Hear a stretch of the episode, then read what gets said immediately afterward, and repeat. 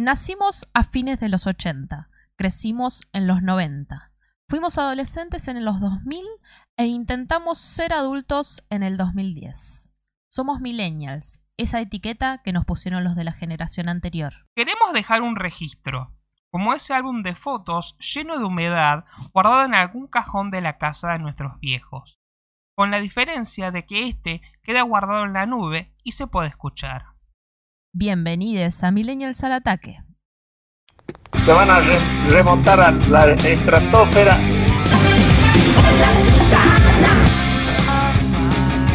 Buenas noches, América. Tenemos que tratar de no robar por lo menos los años. Yo soy una chica del 2000.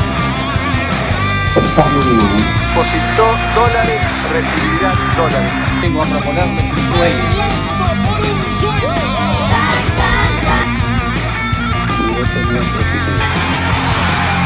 Estamos vivos, estamos los 33 mineros vivos.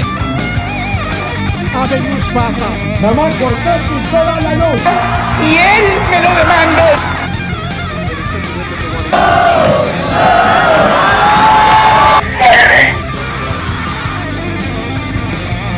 un nuevo virus letal en este mercado de pescados y mariscos.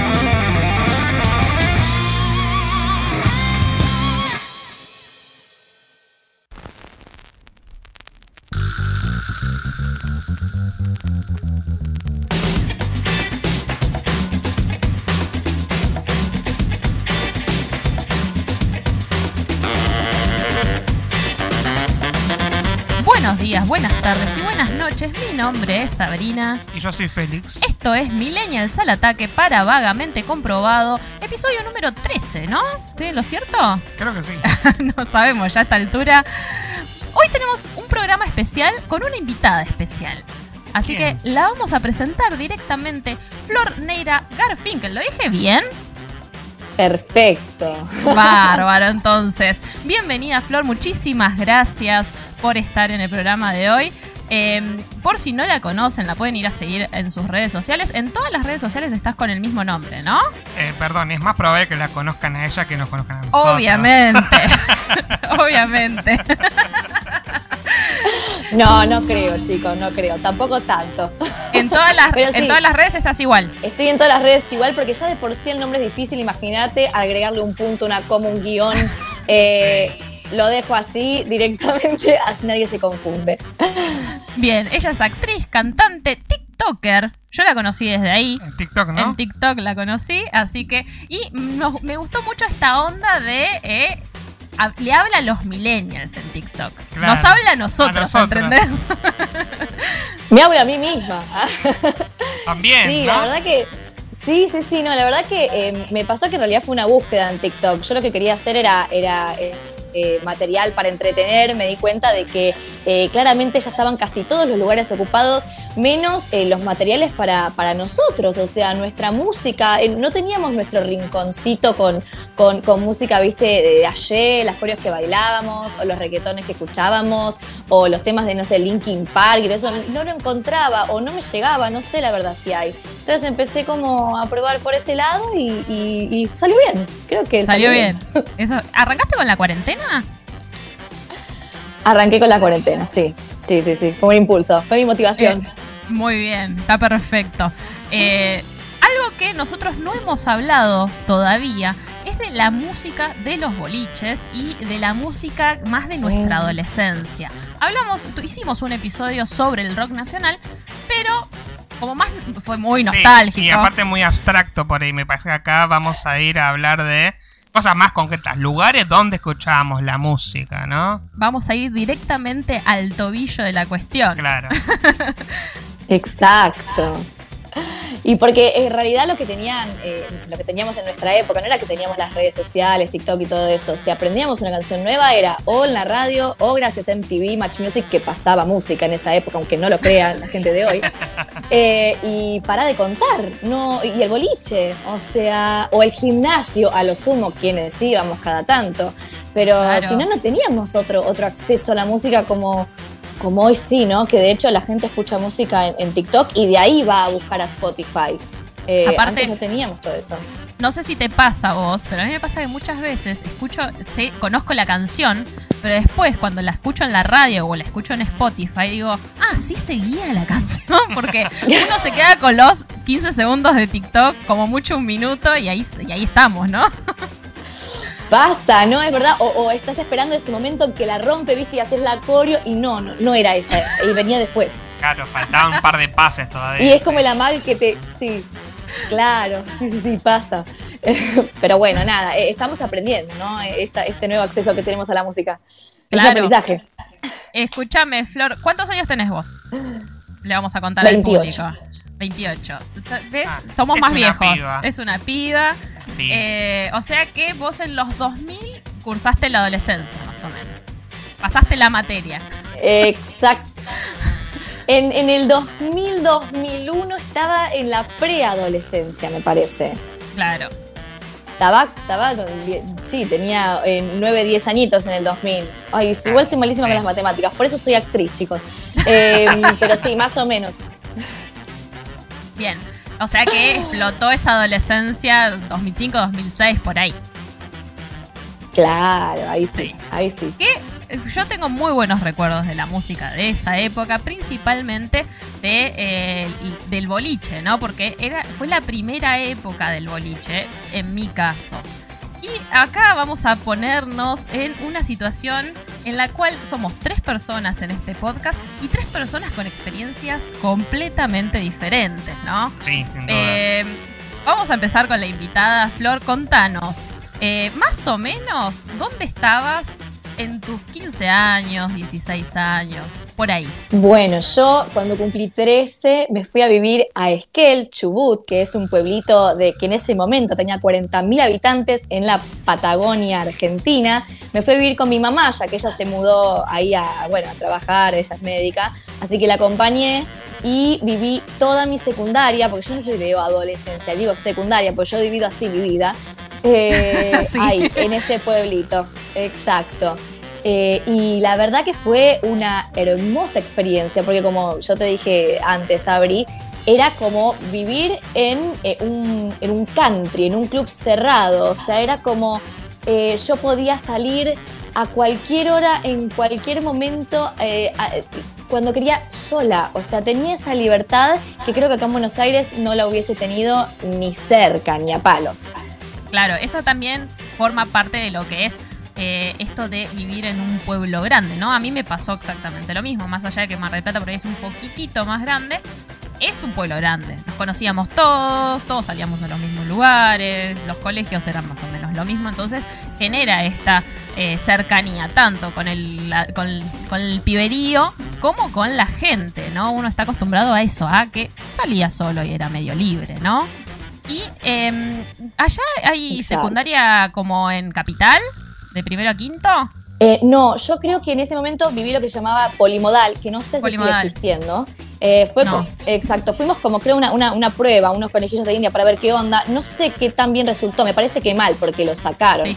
Eh, Pero sí, vivimos, vivimos el, el polimodal. Yo pasé de, de hacer séptimo acá en Capital a octavo, noveno, bien, vamos bien. Después primero, segundo, tercero, andás a ver por qué.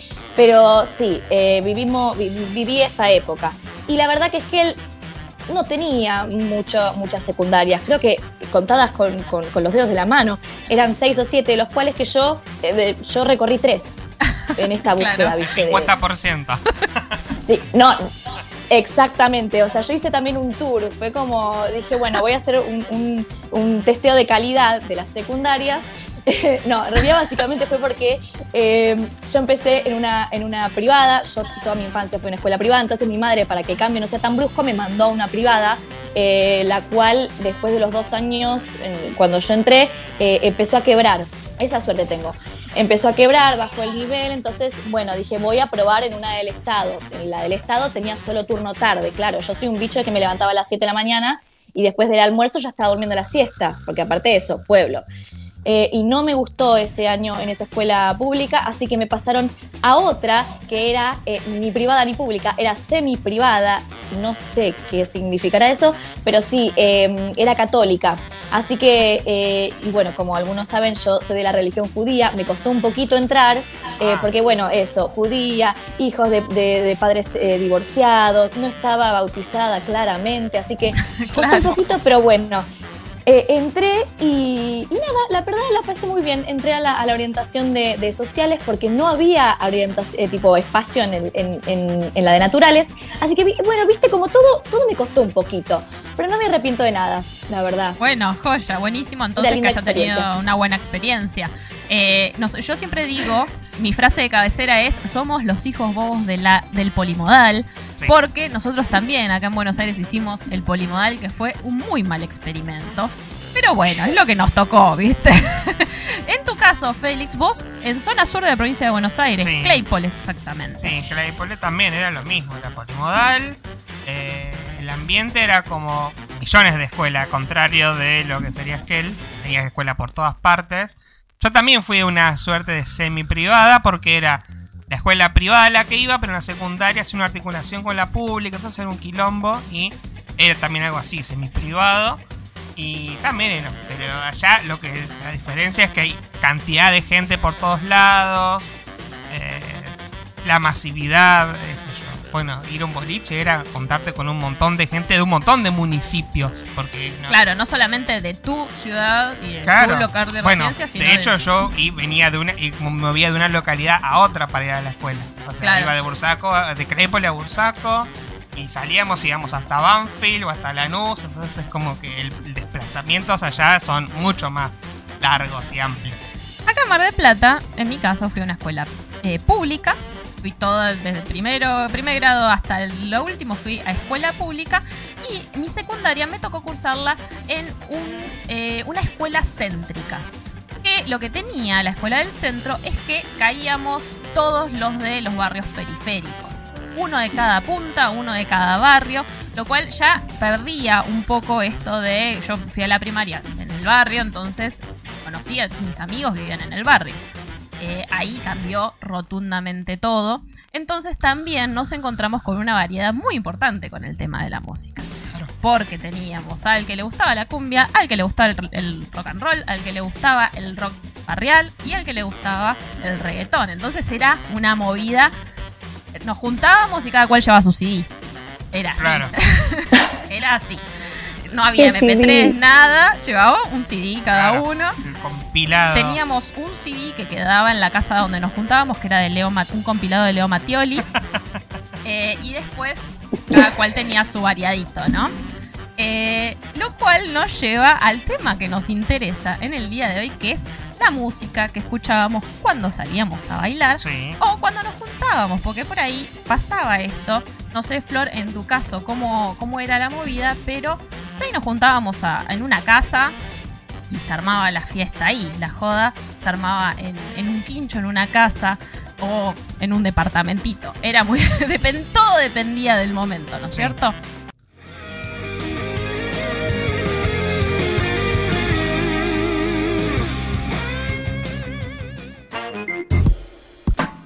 Como mucha gente de mi generación, yo el recorrido que fui haciendo por la vida nocturna marplatense arrancó con de Santa Cecilia y Peralta Ramos, yendo a la matiné, después yendo a la matiné a un boliche de Constitución y después expandiéndonos a algunos pubs de, de la calle Alem o incluso llegué a conocer el, alguno de esos complejos de, de Playa Grande. Pero siempre tuve latente la, la sensación que después yo tuve mucho más asumida como adulto, que es que no tiene o no tenía ningún tipo de sentido realmente ir a transpirar, pasar frío, eh, gastar plata que no teníamos, comer comida horrenda, tomar tragos horrendos. Eh, pero lo que sucedía también era que era la única manera de sociabilizar para mí, eh, con, mis compañeros de curso, con mis amigos. Así que no había muchas alternativas llegado el fin de semana. Después lo único que me quedó como de cierto resabio positivo es como esa sensación de que uno cuando iba a esos lugares también era como que se conocía con gente de, la misma edad y de la ciudad que uno nunca veía como en su micromundo del colegio o de su grupo de amigos.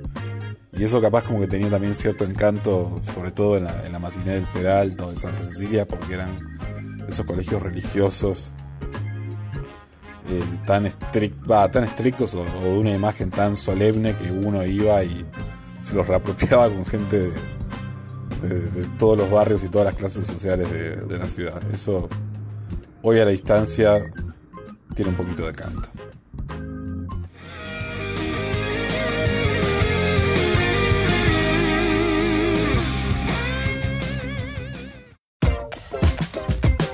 Eh, no sé si querés contarnos un poco de cómo venía por ahí la mano. Sí, bueno, lo que pasaba en Esquel era eso, que nuestras casas eran, estaban a una, no sé, seis, siete cuadras de distancia como mucho, así que en general nos turnábamos, a ver a quién le tocaba poner casa era la gran cuestión. En general, eh, algunas amigas que tenían un departamentito o un quincho eran las que, las que ponían la casa, y bueno, hacíamos lo que era la famosa vaquita, eh, que de hecho lo hacíamos, ay, qué niñas, íbamos en bicicleta a, a comprar lo que, lo que íbamos a tomar, eh, poníamos creo que cuando estábamos pero recontra, re bien económicamente, poníamos 10 pesos cada una. Era y un era, montón. no sé, a ver, no sé si era un montonazo y aparte de hecho te sobraba y con eso podías eh, tomarte algo en, en el boliche también, ¿no? Eh, y así que sí, ahora Claro. nos organizábamos así, íbamos con, la, con las mochilitas, con las bicicletas, comprábamos todo, lo metíamos en la heladera y eh, lo dejábamos ahí reposar. Y después el horario de juntada era las 12 de la noche. Eh, más o menos, 12 de la noche nos juntábamos y en general lo que teníamos en, en el sur ahí, eh, que creo que, bueno, obviamente es mi única experiencia, pero lo comparo con la experiencia que tuvieron mis amigas y era que, eh, acá en Capital digo, ¿no? Jugábamos muchísimo, estaba el juego de la monedita, estaba el juego Sí. del todito, estaba el juego de, de bueno, obviamente, viste, el, el barquito lleno de... eh, si no, no había previa, no existía, o sea, no había forma, era, eh, no, no era esta cosa, viste, juntarnos a charlar y a tomar, no. Tenía que haber un, había, o sea, teníamos que tener un mazo de cartas, una tacita de café y un pilón de moneditas de 10, que ahora si queremos jugar claramente es imposible, eh, porque te digo, meterte una boca de dos pesos eh, es medio complicado. Em, Pero, claro, ya nos quedamos sin juego. Pero en ese momento sí, era, era, era obligatorio. Y si no, los duelos, que también jugábamos, viste, típica película yankee, que nos poníamos los vasos de trago largo en la otra punta de la mesa y la que le embocaba, obviamente ganaba, y el otro equipo Sí. se lo tenía que tomar entero. Así pasábamos toda la noche hasta las más o menos 4 de la mañana, eh, que ahí recién ahí íbamos a los tres boliches que tenía Esquel en ese momento y en su mejor momento, ¿eh? porque había una, un boliche bailable, uno que se llamaba Disco, que era el que, bueno, ponía como, era como el más, eh, sí, ATP, el que estaba más o menos, y después eh, algún que otro bar que se ponía, pero nada más. Así que imagínate lo que era, eh, siempre las mismas caras, Sí. siempre la misma gente, no tanto para mí, ¿no? Porque yo era, yo era la nueva. O sea, yo eh, fui a los 14 cuando mis amigas, eh, nada, conocían esas caras desde que nacieron prácticamente. Así que para mí era todo bastante nuevo. Pero, pero nada, la verdad que estaba bueno, qué sé yo, yo es como que siento que, que tuve una linda experiencia por ese lado porque me sentía eh, libre, así que aprovechábamos e íbamos caminando o bueno, cuando ya éramos un poco más grandes, eh, en auto, todas apretujadas eh, o mismo, sí, caminando en la nieve, dependiendo del día, ¿no? Porque llevaba un Me montón. muero. Eh, no, no sabés lo que era. O si no, si, si había un cumple de 15 y había alguna, al menos que esté, que esté invitada, caminábamos de una punta a la otra eh, el pueblo en taquitos, en vestidito, con nieve, lluvia, lo que sea, pero, Ah. pero llegábamos y nos dejaban entrar. Eso era hermoso. La verdad que sí, estaba, sí. eso estaba bueno. Aunque había una invitada y el resto no. Claro, exacto, obvio. Porque de El hecho, coladas. lo- claro, la costumbre ahí era que la, la cumpleañera de, de- de 15 salía más o menos 12, 12 y media a la puerta y obviamente estaba todo el pueblo ahí expectante a ver a quién dejaba entrar. Y la chica, nada, era su momento de poder. Cual reina decía, vos entrás, vos Ay, entrás, vos tenés tarjeta, no tenés tarjeta. No, vos no. Em, ay, esta me cae mal. Una vez yo me acuerdo, no la presencié, pero me la contaron tantas veces que siento que estuve ahí. Una chica que cumplía años eh, agarra el micrófono y dice: Si está Pirulita acá en la fiesta, por favor le voy a pedir que se vaya porque yo no le invité. O sea, a secas. Eh, ¿Qué se sentí- no sé, se sentían en el reality de MTV quinceañeras, no sé, era como, era su Claro. momento. Y bueno, era, era parte del folclore de las salidas eh, en Esquel. ¿Qué Estaba bueno, desplante? sí, sí, estaba ¿Qué desplante y qué diferencia? Porque yo me acuerdo que un 15 ibas con invitación en la mano, porque si no, no entrabas ni Sí, en no pedo, ni ¿eh? en pedo. No, acá, acá por lo menos No, yo era, tampoco. era así. Y me acuerdo una vez, muy parecido, éramos, nosotros éramos un grupo muy grande. Eh, yo las fiestas de 15 fui cuando todavía estaba en la primaria, en noveno. Y me acuerdo una fiesta de 15 que eh, nos invitó a todo el curso a la chica, pero no teníamos mucha onda. Y fue un momento muy incómodo porque se hacía la ceremonia de las velas Ah. y en una le dio velas a todo el curso, menos a cuatro que éramos nosotras que no nos llevábamos muy bien. Entonces nos quedamos así como, fue más o menos, empezó a nombrar a todos.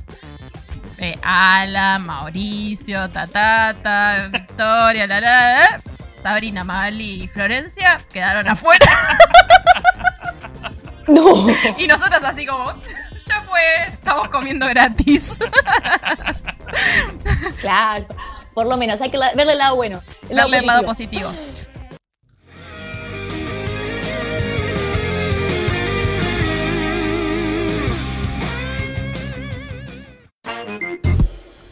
Cuando era adolescente iba bastante a las matinés de los boliches, pero sin duda lo que me quedó muy muy marcado fueron los bailes del Peralta, eh, que se hacían los viernes y cada tanto, y bueno, esperábamos ansiosos ese viernes para poder eh, ir a bailar, eh, y la música era también inolvidable, me acuerdo canciones este, como Mayonesa, Gelatina, El Gato Volador, todas esas que tenían un pasito ya eh, hecho por la misma banda o lo inventábamos nosotras con, con mis compañeras de colegio porque nos gustaba bailar eh, y nos poníamos locas cuando pasaban esos temas o eh, bueno, el tema de la música electrónica que en ese momento le decíamos marcha y no faltaba alguno que sabía bailar ese tipo de ritmos y se subía a las gradas en el gimnasio eh, y bailaba ahí, todo el mundo lo miraba.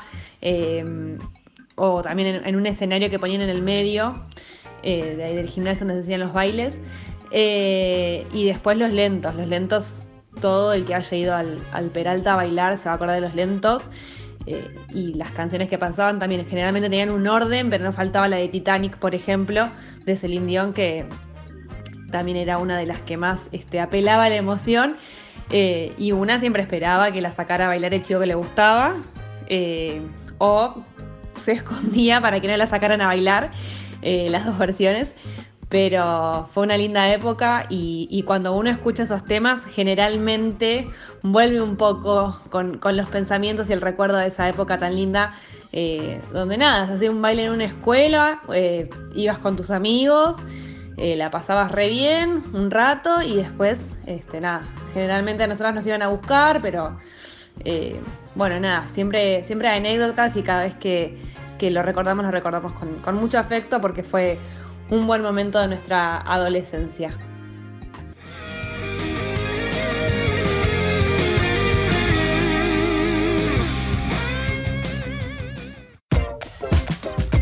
Eso sí, qué tarde que arrancábamos, ¿no es cierto? Porque esto de arrancar, sí, la previa, hacerla tipo 11, 12 de la noche para arrancar recién, pensar en mover, tipo 2, 3 de la mañana, 4 decías vos, es, es tardísimo. Tardísimo, Yo ahora no lo haría. ahora como... No, yo a No. las tres ya, ya- ya estoy durmiendo, pero. Podemos ir a- al happy hour a las 7 de la tarde, cosa de las 9 estar en casa. Claro. Pero esa es mi salida favorita. O sea, qué mejor que irte, tipo, con dos pintas encima, ver la hora y decir, ay, son las once y media, listo, hoy a las doce y cuarto ya estoy acostada en la cama. Es hermoso. Totalmente. Pero creo que llegamos a eso por, por haber salido tantos años tan temprano, digo, tan tarde. O sea, Sí. eh, ¿y para qué? Porque entrabas a las 4 del boliche, que recién eh, se empezaba a llenar, y te lo cerraban, que a, la- a las seis y media, 7, ¿no? Dependiendo Claro. si era verano, invierno. Era solamente para estar esas dos horitas, tres horitas. Pero Y bueno, ahí- vale la pena. Y ahí hay otra diferencia, ¿no? Porque vos eras bastante chica y estamos hablando de nocturnidad. Acá en Mar del Plata, ahora vamos a ver la experiencia de Félix, no te permitían ingresar a los boliches si eras menor de 18 años. Ibas a la matiné hasta los 17 y existía algo que son los bailes escolares que eran hasta los 16. Y estaba minoridad, si no eh, cumplías con la edad, aparecía la camioneta de minoría y yo tengo amigos, Adentro. tengo amigos que le han rogado al señor de la municipalidad y pidiéndole, por favor, no llames a mi papá que no sabe que estoy acá. Entonces, eh, eso pasaba un montón porque uno truchaba el DNI, era muy fácil truchar el DNI en otra época, ahora no se puede. No, ahora es tan complicado. Ahora no se puede. No, lo hacíamos imposible. para eso, para entrar al boliche, ¿no? No, no para hacer nada grave, Sí, sí, ni tan bueno. ilegal. Eh, ¿Cómo fue en tu caso? Porque sé, En mi caso. en tu caso. Ah, eh, no, allá era medio como un viva la pepa. Eh, yo tenía datos de compañeros que ya el tipo 14 ya iban a los boliches. Yo igual tengo mis dudas en el sentido de que creo que eran como, habían de boliche específicamente para escuelas, ¿no? Claro. Que seguramente todos los que iban eran todos menores, me imagino. Pero era ese horario de irse, tarde. Yo me acuerdo la primera vez que fui a un boliche, me fui, estuvimos haciendo como una hora de cola, hemos entrado como a las Encima 3. eso. Sí, encima eso, tuvimos como una hora haciendo de cola porque había. Juntaban a todos los colegios, ¿no? Eran eh, esas entradas que vendían los chicos de los cursos más grandes para, este, eh, para seguramente para el viaje egresado, la fiesta de egresados. Y bueno, y entraba así, un quilombo de gente, estaba llenísimo. El boliche que yo iba lo que tenía de bueno, ponerle que tenía varias pistas, dependiendo del gusto musical, ibas a tal, ibas a cual, ¿no? Y te daban una consumición que era un vaso de un coso azul. Un coso azul. Un coso azul con alcohol que no sé qué era. Seguramente era Blue Curazao con algo. No sé. Vaya a estaba- saber qué. Salía de un Sí. tacho y es como. Tomen, lo quieren, yo no lo tomé. Aparte, yo no tomaba alcohol cuando era chico, entonces era como. Mmm, qué asco. y la verdad que no. A mí realmente yo no era de los salidores, no me gustaba salir. Cuando salieran, porque bueno, iban todos y bueno, vamos todos. Pero si era por mi propia este, voluntad, no. Me gustaba más esto de juntarse en la casa de alguien, ¿viste? Eh, y bailar y charlar, pero. Va, bailar no, bailar no me gusta. Eso es lo que no me gustaba, era bailar, ¿no? Claro. Y tenía mis problemas con la Claro. música, como que yo era de esos snow que decía, no, la cumbia, no, ah, ah, ah". ¿Y ahora? Ahora un poco me arrepiento de esa postura, Ah. pero ¿viste? cuando uno es chico tiene esas cosas que, que como que la identidad está en la música que escuchás y yo escuchaba rock. No, como voy a escuchar cumbia, es una música de mierda. Pero en el fondo un Gilda te bailaba. Sí, obvio, obvio, obvio. Como Eh, todos. Como todos. Siempre hacíamos por ahí esa, esa diferencia. Pero yo me acuerdo que iba mucho a muchos bares de rock. Sí, muchos bares de, de rock rolinga, porque en la época estaba como muy en boga las, las tribus eh, urbanas. Sí. Eh, iba a bares así y de repente se apagaban las luces. El chabón que estaba cantando callejeros cambiaba totalmente el tono y arrancaba a cantar Violeta de Alcides. Entonces era la movida y el momento para correr las mesas y empezar a bailar. Y había mucho de eso, de, eh, de bailoteo en los pubs, que era lo que a mí me, me encantaba eso. Eh, Aparte, no podés bailar con rock, lamentable. O sea, a menos que bailes el rock viejo de los 50, ponele que bailaba medio así. El rock nacional, eso no puedes para bailar. Tenés que, lamentablemente, hay que poner cumbia, no quedaba otra. Obvio, era la que iba. Era la ¿no es que cierto? iba. y lo que dice Flor, esto de los juegos. Nosotros jugábamos mucho al yo nunca. Lo- éramos unos niñatos Sí. y no teníamos mucho, mucha cosa para contar. Pero era como, ¡ah!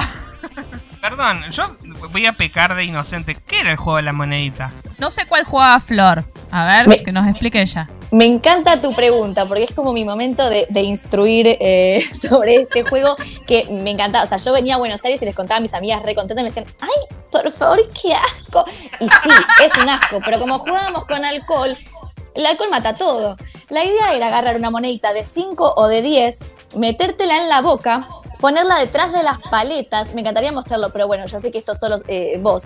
Eh, te lo ponías detrás de las paletas y con la, la punta de la lengua hacías fuerza para que salga disparada y la idea obviamente era embocarla en una tacita de café, que viste que la boca de la tacita de café es ínfima. Entonces eh, se jugaba en ronda, el que embocaba se la dedicaba a alguien para que tomara la tacita Sí. con la moneda incluida. Bromatología en casa, eh, me estaría censurando en este momento. Em, Coronavirus. y agarra. Pero, pero el coronavirus era lo de menos. Creo que estamos todos inmunizados los que jugamos a la monedita. Eh, Obviamente, a quien le tocaba tomar, la tenía, te- tenía que devolverla. Si la embocaba, el primero que había dedicado esa monedita tenía que tomar dos tazas y volver a responder. Y así el ciclo de la vida hasta que alguno le erraba. eh, Claro. Y seguía la ronda eh, tipo en, en- en orden, básicamente. Esa era la otro. monedita.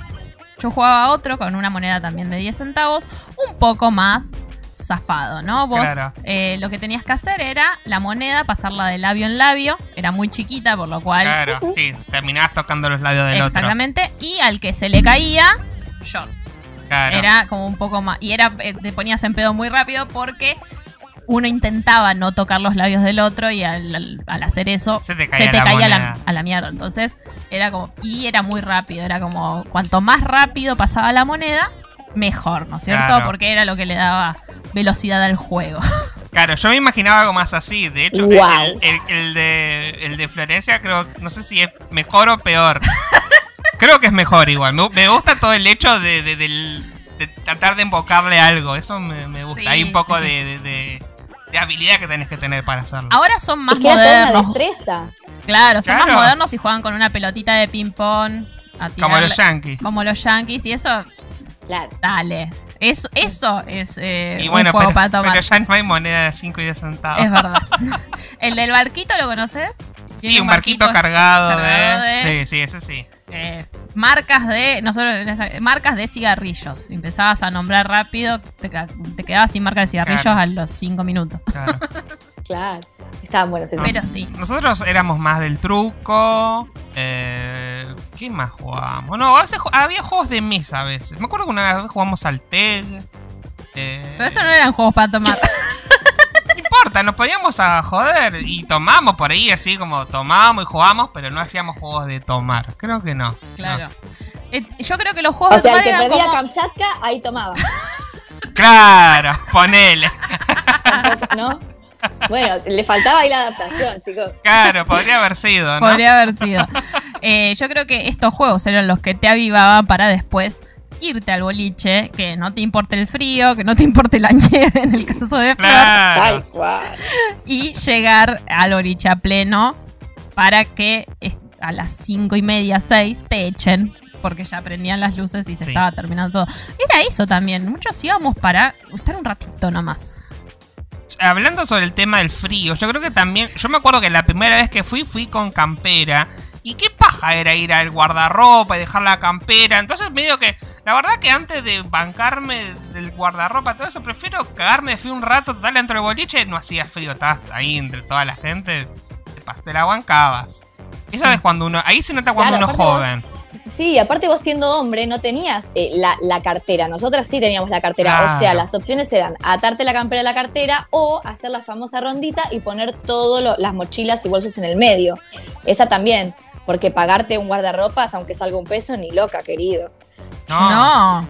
Era Ese- un montón de plata Ese aparte. peso era el equivalente a un litro de cerveza. Era un montón de plata. Eh, yo me acuerdo que yo salía con 10 pesos. 5 eran para el remis de vuelta. Porque yo vive- vivo lejos del centro, entonces 5 eran para el remis de vuelta. Eh, y he hecho la gran. Me gasté todo. Ahora vuelvo caminando. y arrancar a caminar por la costa. Lo bueno es que Durísimo. siempre era la, era la excusa, vamos a ver el amanecer al mar. Entonces, bueno, zafabas por ahí, ¿viste? Pero sí, he caminado bastante por gastarme la plata de, que, sa- que usaba para salir. Y con los 5 pesos restantes nos alcanzaba de sobra para tomar, tomar bien. No, o sea, no era que te quedabas con las ganas. Claro. Eh, Lo, lo bueno del conurbano es que siempre hay colectivos bastante toda la noche. Y si aguantabas hasta las 6, eh, tomabas el tren. Y el tren no pagaba, te colabas en el tren. Total, no había guarda, nada. Todavía te tomabas el tren y volvías en tren. Creo que eso es lo bueno de, del conurbano. Tenemos más transporte. claro, El- ¿no? y de Acá- última, el colectivo te salía Claro. un peso. ponele con toda la furia, un peso cincuenta, ponele estás muy lejos. Acá no sé cuánto estará allá en Capital eh, ahora el, el Bondi, Flor, pero acá el último aumento dijeron que iba a estar 34 pesos el colectivo. Nosotros tenemos boleto único. Eh, 34 pesos es una bocha contra un peso que te salía en los 2000. Este es el momento de mi Bueno, con 10 centavos hacíamos de todo, todo, me alcanzaba para todo. Pero sí, o sea, no, acá más o menos ahora está entre un ojo y un riñón. O sea, dependiendo a dónde vas, ves qué órgano tenés que, regalar al. no, mentira. Sí, creo que. ¿Cuánto está el, el bondi? Creo que la última vez que pagué estaba entre 18 y 21. Todavía no nos anunciaron un, aumento. Pero sí, está carísimo. Porque real, si volvemos a la frase de mi época, yo me acuerdo también que eh, cuando venía de vacaciones acá a Capital, eh, mi papá me daba una cosa así de ponerle 15 pesos, que era un montón, y me alcanzaba para el subte de ida, para una entrada al cine, a veces me alcanzaba para el combo en McDonald's y después para volver en subte. Claro, hacíamos con un montón 15 de pesos. un montón de cosas hacíamos. Sí, con- sí, sí. con- Y ahora es como medio incalculable, ¿no? Hace unos días anunciaron en la radio que iban a ver eh, eh, autocinemas, ¿no? Como la nueva versión para poder ir al cine. Eh, 1.200 pesos la entrada por auto. Y fue como... ah, es un poco- o sea, está bien, pero no está tan Si bien. son cuatro, serían como 400 pesos cada uno. No, eh, no ¿Pero qué te están cobrando? Si el asiento lo pongo yo, la nafta la pongo yo, te prendo la radio yo, ¿qué me estás Aparte, perdón, pero a mí me salen mil más los... ¿Cuánto está un auto? Un millón. O sea, no tengo auto, se me complica. Claro. Eh, No, no es rentable. Re no- excluyente. no me conviene. Para el peatón es excluyente. Obvio, Arranquemos sí. por ahí. Sí. Pero bueno, vamos a ir a un poquito al tema de la música que escuchábamos en. eh, yo puse, le puse al, al podcast que escuchábamos en los 15, ¿no? Porque creo que a- junta un poquito esto de la fiesta, del bar, del boliche. Era como el 15 agrupaba todo. Eh, vos en tus TikToks nos contás que ibas a Barney's Bat. ¿Había alguna diferencia con los 15? Quiero saberlo eso. No, no, y aparte mi- la suerte que tuve es que yo pude disfrutar de, de ambas cosas, porque yo cuando tenía, o sea, los bar y bat mitzvot eh, se hacían a los 12 y a los 13. Yo a los 12 y a los 13 Ah, yo todavía claro. vivía acá en Capital, eh, y después cuando me fui al sur, ahí disfruté de las fiestas de 15 de mis amigas. La verdad no hay ninguna diferencia, lo que tiene Genial. quizás en, en- en los bat mitzvot era que al principio se arrancaba con la música judía bien al palo, eh, que es un clásico, y después tenías no, ni siquiera, porque las velas también las hacían. O sea, en el sur no se acostumbraba mucho, muy pocas cumpleañeras lo, lo- lo hacían, pero las velas era lo mismo. En vez de, en vez de 15 eran 12 o 13. Ah, o sea, te ahorrabas un par de velitas, eso, eso estaba bueno también, porque era bastante larga la- el momentito ese. Sí. Pero sí. eh, después era todo exactamente igual. Eh, lo que sí me faltó en el sur, a los, eh, en los cumpleaños de 15, era la parte de eh, la música brasilera. Yo disfruté mucho de la música brasilera, pero en los bar y band mitzvot, ya a los 15 no se acostumbraba, ni había show ni nada, pero creo que es algo más de- de- del, del sur, que, que no contaban con esa parte, me parece. Yo, yo me acuerdo que en los 15, cuando yo tenía 15, era el clásico, el show de ayer. Era, ahora es el robot de luces, en ese momento era el, el show de ayer.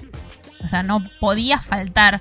E incluso en los eh, gimnasios de acá, así como hay Gap, eh, no sé, Aerobics, había ayer. Íbamos ayer.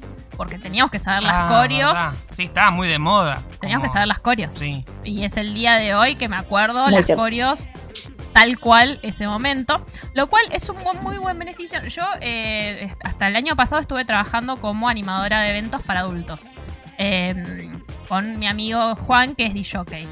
Y saber las coreos ayuda mucho en los 15 de ahora porque las pibas no se sabían ni una coreo de las onda onda no se sabe no te sabes onda onda Y no, ya está. a ver Es de millennial eso, ya está. Totalmente. Pero su- sumaba un montón.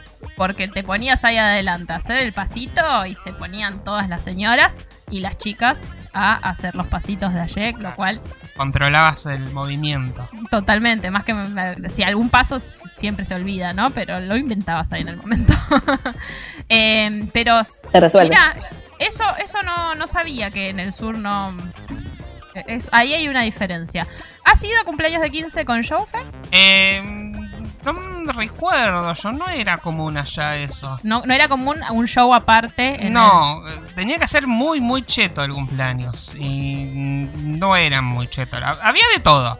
He ido a cumpleaños que decías, wow, acá puse mucha plata. Otros donde decías, bueno, lo hicieron más a pulmón. Y no, generalmente era muy raro. De hecho, creo que la primera vez que vi shows en cumpleaños de 15 fue cuando fui con cumpleaños de 15 acá con vos. Claro, acá Eh, era muy común el Acá show. son comunes, pero allá no son tan comunes. No. ¿Y en algún otro show que no sea de ayer, en los cumpleaños a los que hayas ido? Eh, no, no, en Esquel no había. No, quizás sí algún que otro amigo, familiar se ponía a cantar, pero no, no había muchos shows eh, en fiestas de 15. En los Bat Mitzvot, sí, la verdad que, eh, de hecho, en mi Bat Mitzvah eh, hubo una parejita que, que bailaba muy bien lambada y que bailaba a Jay, nos enseñaba las mismas coreo de siempre. eh, y después lo que también había, que era como, entre comillas, show, eran los homenajes que te hacían eh, tu familia, tus amigos, viste, que te cambiaban la, letra de una canción y, y te la dedicaban a vos. Ponele a mí, mis, amigos de, de- de sexto grado me habían hecho Ella la flor más bella, tipo con toda la letra cambiada. Ah, Eh, eso también era como una parte, como medio Ah, sí, sí, sí, era, era o videos también se hacía mucho, pero en la fiesta de 15 lamentablemente no lo viví tanto, pero me pare- y sigo insistiendo que me parece que es por la localidad, en Esquel no eran muy, muy showceros. Claro. Pero sí teníamos esto que vivimos una generación de música donde el pasito era clave. El pasito. Eh, yo me acuerdo que nos poníamos en fila con mis compañeras, éramos un montón, a bailar eh, la de Ricky Martin, Dime que me quieres, con todo el pasito desde el principio hasta el final. Es el día de hoy que la sigo bailando igual. Eh, yo el momento coreográfico que más recuerdo, y aparte eran cosas que las ibas aprendiendo sobre la marcha. La primera vez que dije, ¿qué es esto? ¿Por qué hacen todos esto? y después me, me acoplé fue eh, el meñadito. el meñadito. Que, que hacías el Obvio. paso Sí. de costado y después ibas para el otro lado y después... Y yo la primera vez como que me perdí. Después fue, ah, bueno, es así, es así, es así. Ahora para abajo. Ahora para abajo, claro. Pero fue como el primer momento donde todos, de repente, todos hacían lo mismo. ¿Por qué todo el mundo hace lo mismo? Bueno, era una coreografía, ¿no?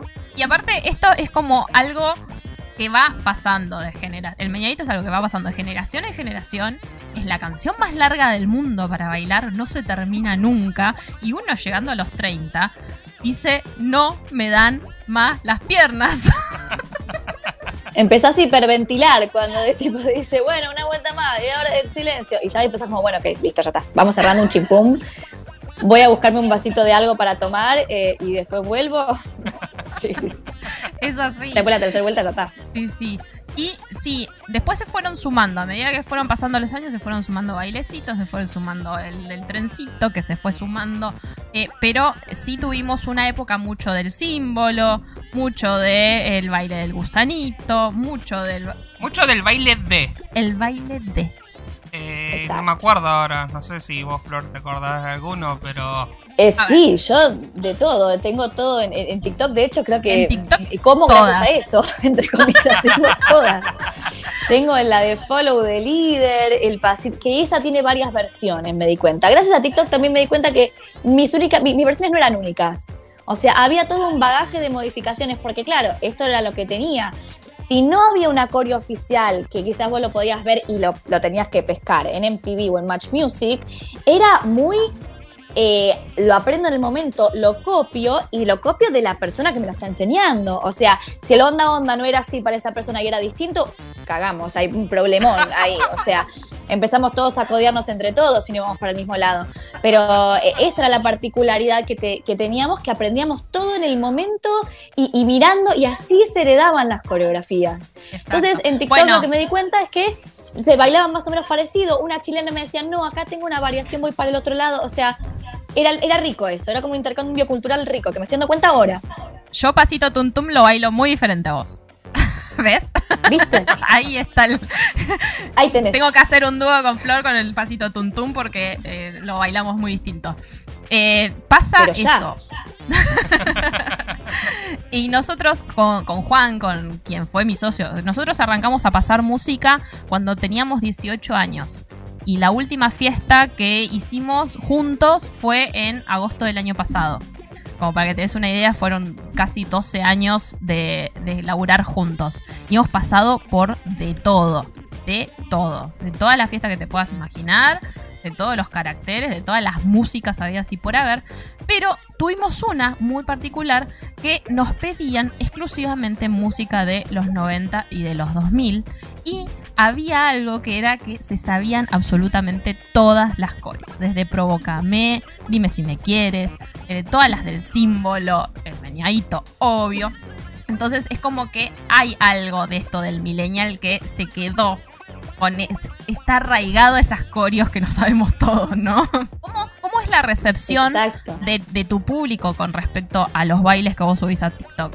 Como que eh, ¿se acuerdan? Eh, ¿Les da nostalgia? ¿Cómo, cómo es ese, ese, ese ida y vuelta? Bueno, la- lo que yo digo es como mi cuenta está hecha para no soltar. O sea, lo que no aprendimos nunca los millennials es a soltar. Y lo que me encontré justamente en TikTok es la típica frase.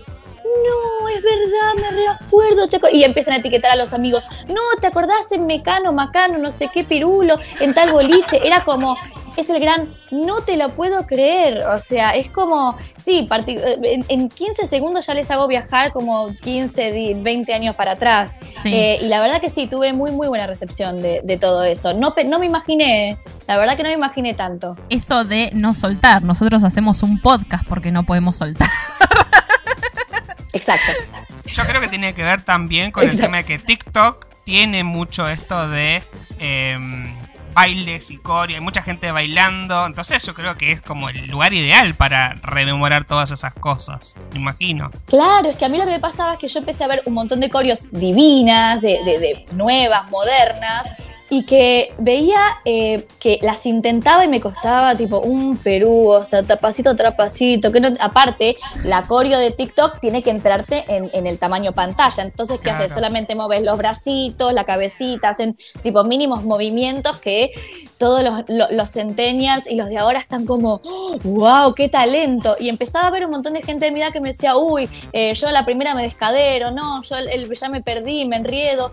Y yo dije, pero loco, pará. O sea, nosotros inventamos TikTok, ¿entendés? O sea, eh, vos venís de lo mismo que yo. Vos venís de... O sea, ¿qué, qué me decís que no podemos bailar? O sea, ¿de de dónde sacaste eso? Y ahí empecé a demostrar, a decir, che, ah, y el encima fue el primero que yo hice, que fue el, eh, uy, el- algo del baile del mazo iña, no sé cómo se llamaba, el Sí. que era de- también eterno. Tararara, tun, tun, tun, tun, tun, ese me tarán, acuerdo. tun, tun, tun, Que empezaba el pasito claro. y después iba acelerándose, Sí mensaje que llegaba un punto que ya te perdías. Pero en TikTok tiene otro en TikTok Sí. vino con otro significado, no con el que conocimos nosotros. ahí fue cuando me indigné. Ese fue como mi motor. Porque veía que esa canción, de repente, tipo, iban acelerando el, el- el- el- el- el- el tiempo de la canción y iban como señalando frasecitas, ¿viste? Sacaban el dedito. Era mi esfuerzo mínimo. Yo dije, pero loco, yo chivé la vida ahí con esta canción. O sea, yo recuerdo, tipo, enredarme literal los Sí. brazos como para hacerlo. Uno espléndido. dejaba el alma ahí, dejaba todo.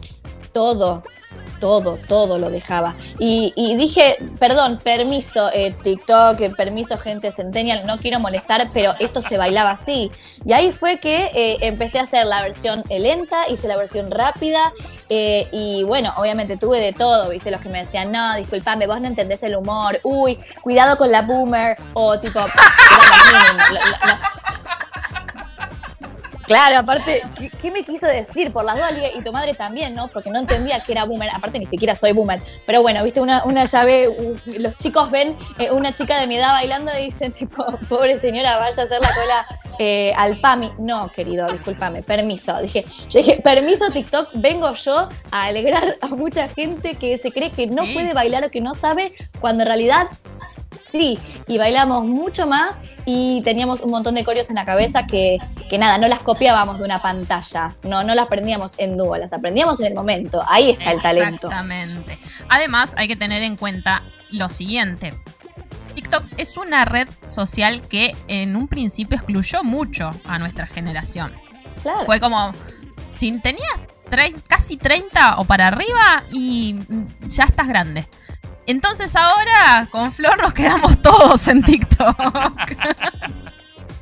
Es que sí, Es así. Es como que yo habilité un permiso, como que abrí una puerta. No digo yo, después empecé a encontrar un montón de gente que hacía lo mismo, pero era como que sentía como que yo les estaba dando como un, vení, vení, arrímate al fogón, quédate, está todo bien, TikTok también es para nosotros, eh, todos nos encontramos en la cuarentena en la misma, no te hagas problemas, que aprendan de última, y, y que, que sigan para adelante, pero nosotros tenemos este rinconcito, vení, quédate conmigo, le decía yo. Claro, es así, es así.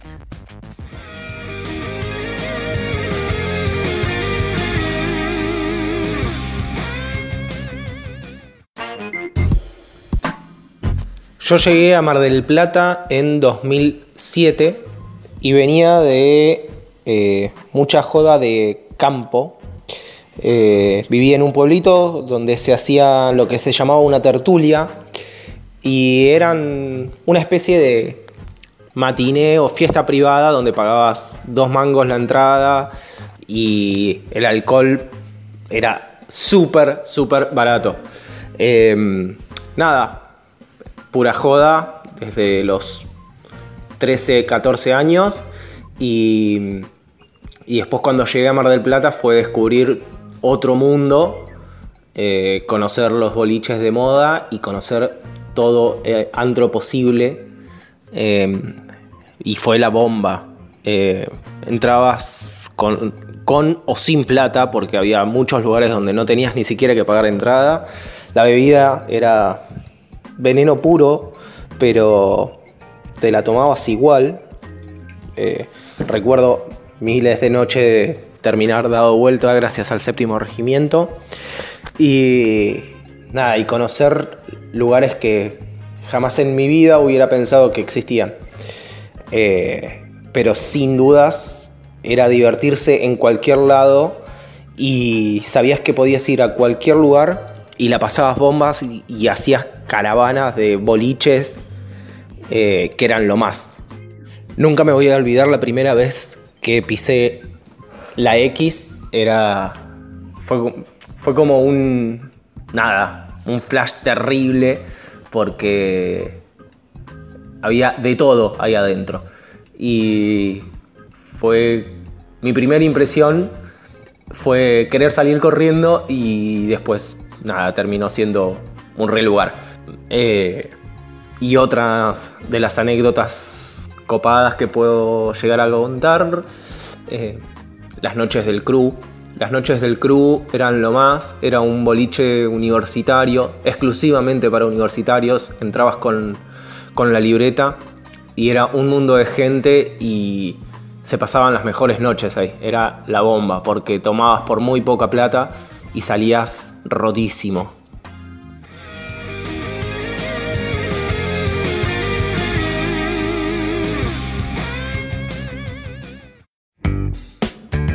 Pero bueno, ¿cuál es? Así que decís, bueno, voy a hacer eh, memoria y voy a decir, este era mi momento en que yo decía, uh, no me puedo ir ahora, están tocando esta canción, están pasando esta canción. Ese momento de volver. A mí me pasa en particular Eh, con eh, el cuarteto, con Rodrigo. Era como, me estoy yendo, uh, para, volvamos porque empezó eh, el cuartetazo. Re. O sea, a mí lo que me pasa con Rodrigo es que todo lo que es Rodrigo, ponerle yo también lo uno mucho a, Chichi Peralta también, que eran Uf. temas que, que, que vos te llegué al alma, lo sé. Era como, me- a mí me representan, re, me, me recuerda mucho a, a momentos familiares, o sea, porque era típico de, de baile de fin de año, donde bailabas con tu tía, tu vieja, tu- tu- tus abuelos, eh, eso sí me, me representa, pero más lo que vendría a ser tipo a la edad boliche, eh, a mí sí me pasaban, no sé, eh, no, me estoy yendo como muy moderno, ¿no? Porque me, me- me traslado al boliche y no sé, me pasaban alguna de, de Don Omar o, o de, o de Daddy Yankee. Eh, o Ben Bailalo o La Colalés también, que era un tema que vos no te, o sea, no podías irte con La Colalés. Eh, eso sí, me hacían, me hacían quedarme. Pero bueno, cuando cachaba alguna que otra fiesta que me tiraban un cuartetazo, un Chichi Peralta, un Elvis Crespo, ahí me tenías. Ade- Además, eh, digamos que vimos el nacimiento de el reggaetón bolichero nosotros. Yo me acuerdo cuando salió eh, Gasolina, que fue el año en el cual yo fui a Bariloche, 2000, año 2006. Había salido creo que el año anterior, explotaba con gasolina el boliche y era como... Está bien que veníamos con un reggaetón antes con el gato volador y esa el baile del gusanito. Sí, no, pero gasolina Pero- fue gasolina.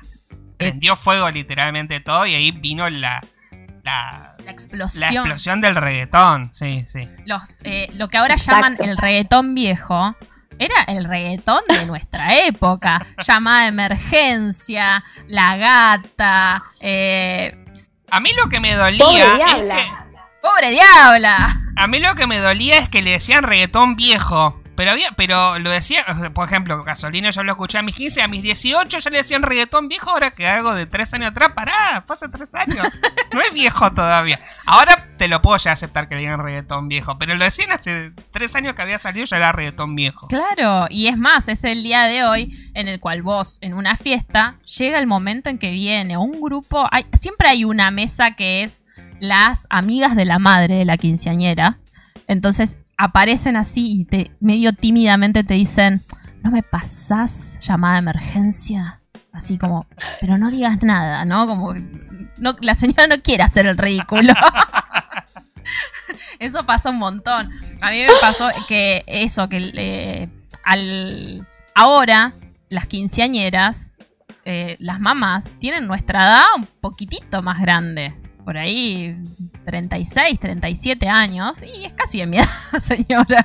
Yo voy a cumplir 32. Entonces es como... eh, me, pasó en una fiesta de 15 en particular que la mamá era muy joven muy joven, la había tenido adolescente a la nena.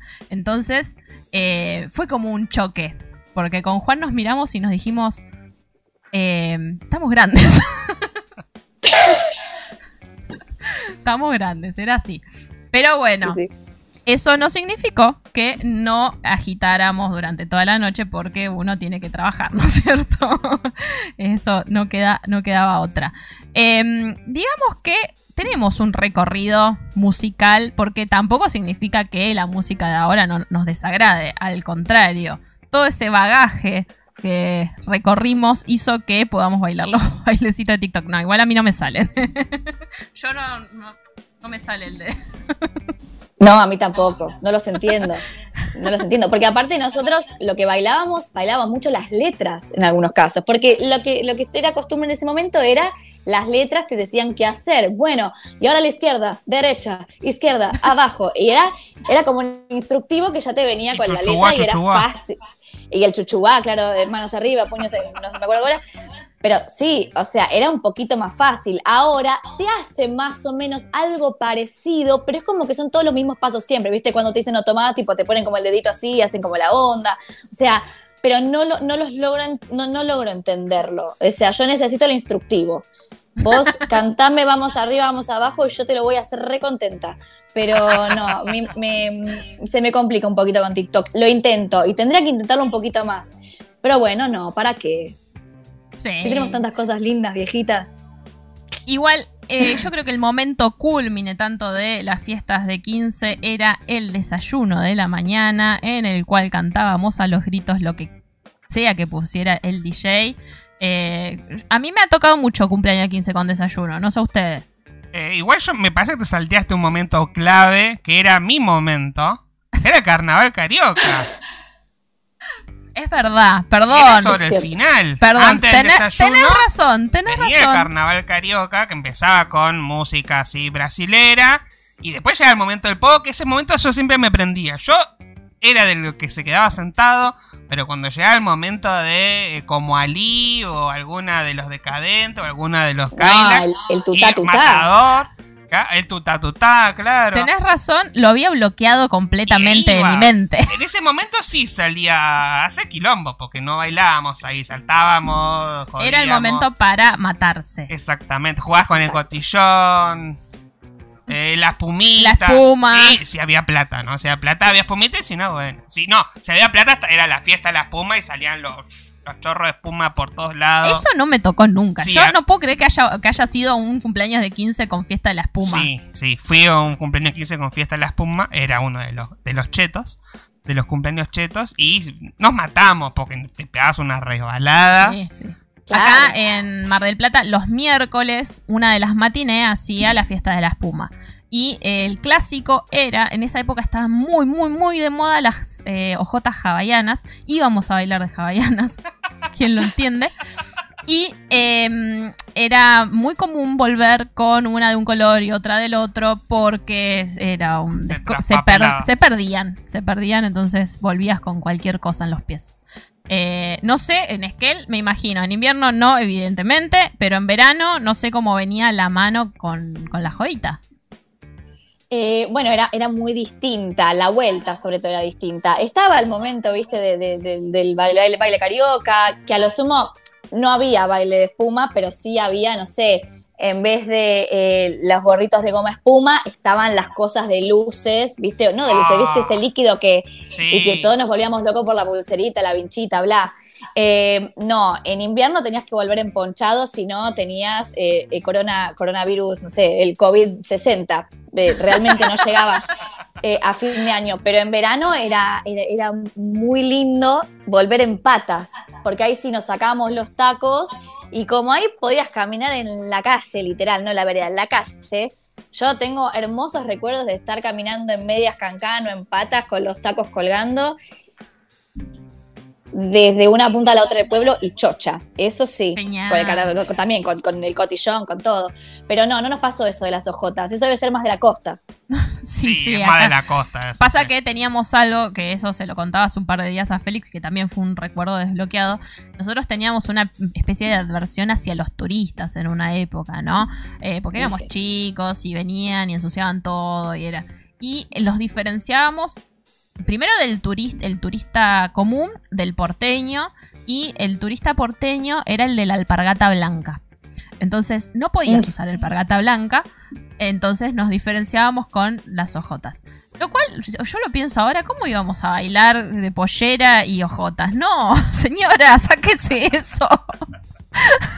Unas aparte te pisaban, un peligro. Sí, no, unas ridículas.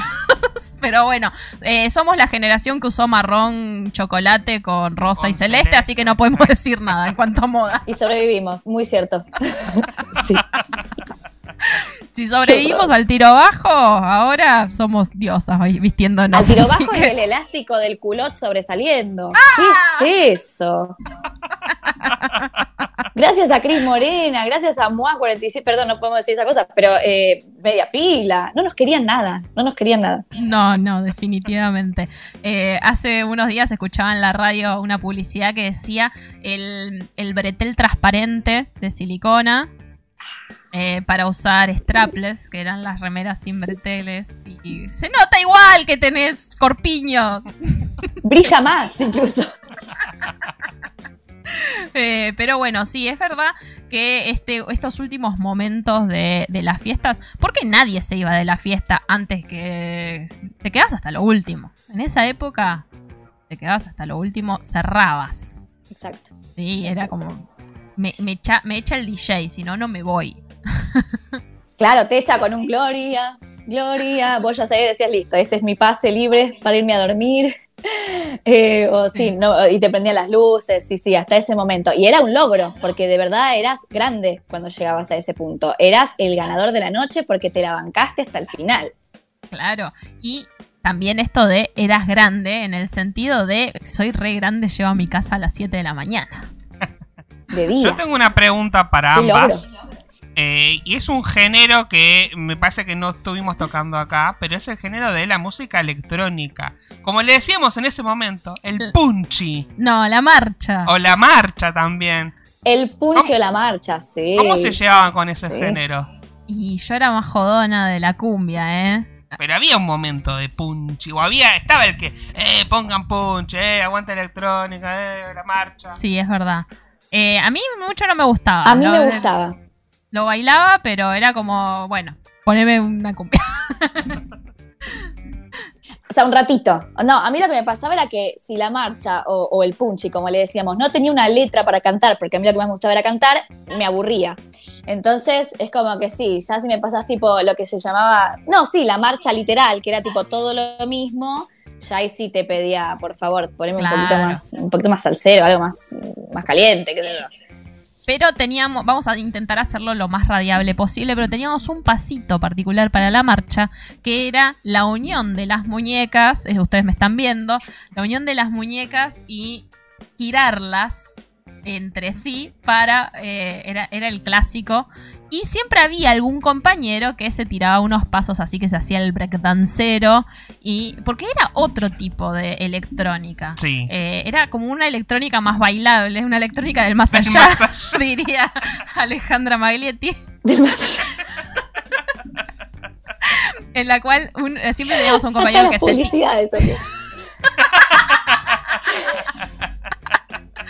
se tiraba al piso y daba unos giros y, y nunca faltaba ese, ¿no? Sí.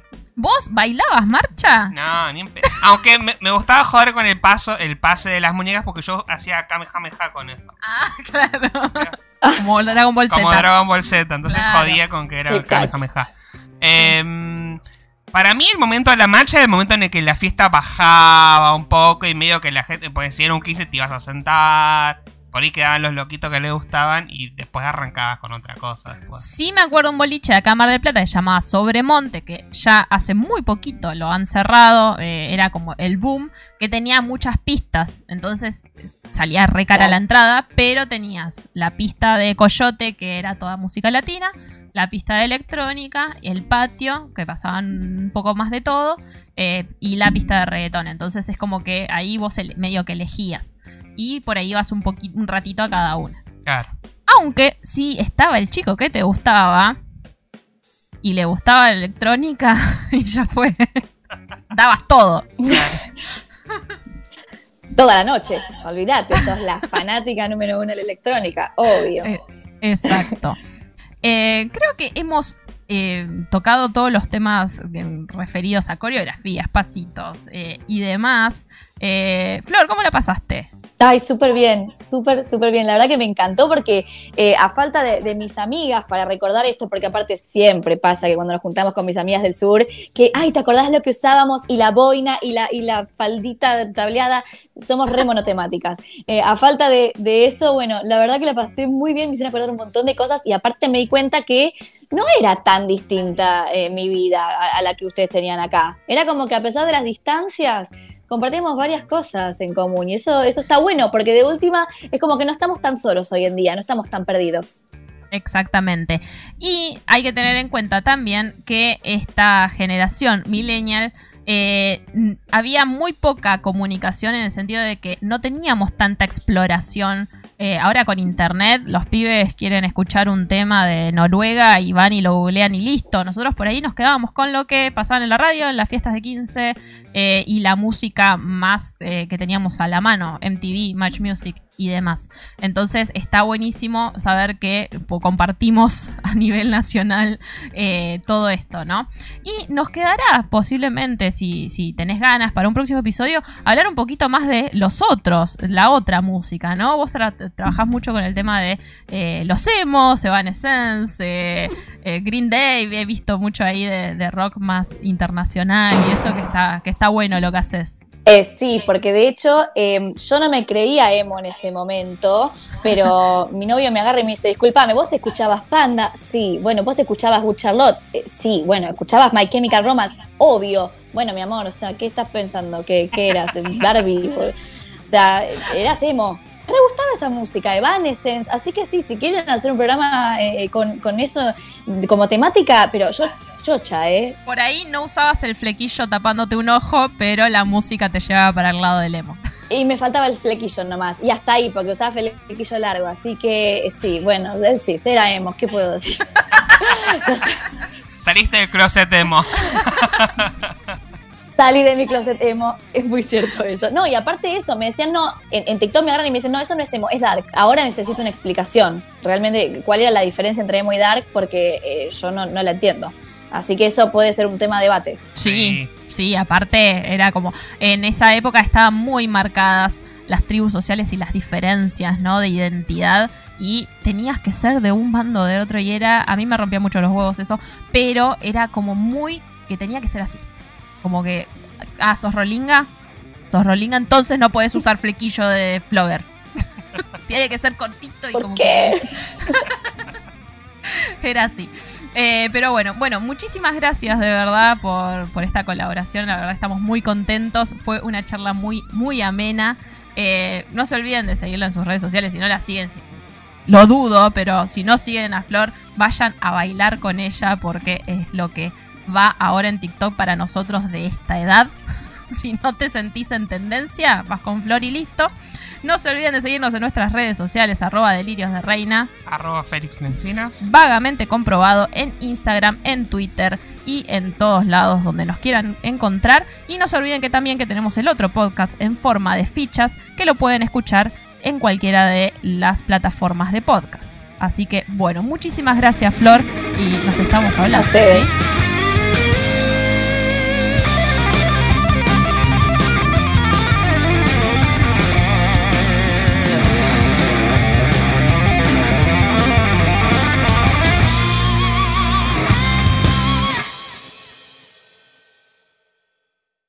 Agradecemos la participación en este programa a Juan del Barrio San Juan, arroba jfrisco, a Clara López Tonón, arroba cla López Tonón, a Juan Manuel Alías, arroba alías.juan, y a Flor Neira Garfinkel, arroba Flor Neira Garfinkel. Millennials al Ataque es un podcast producido por Félix Lencinas y Sabrina Cortés para Vagamente Comprobado, nuestro canal de YouTube. También puedes escucharnos a través de tu plataforma de podcast favorita. Seguinos en nuestras redes sociales, arroba delirios de reina, arroba Félix Lencinas y arroba vagamente comprobado. Hasta, la próxima.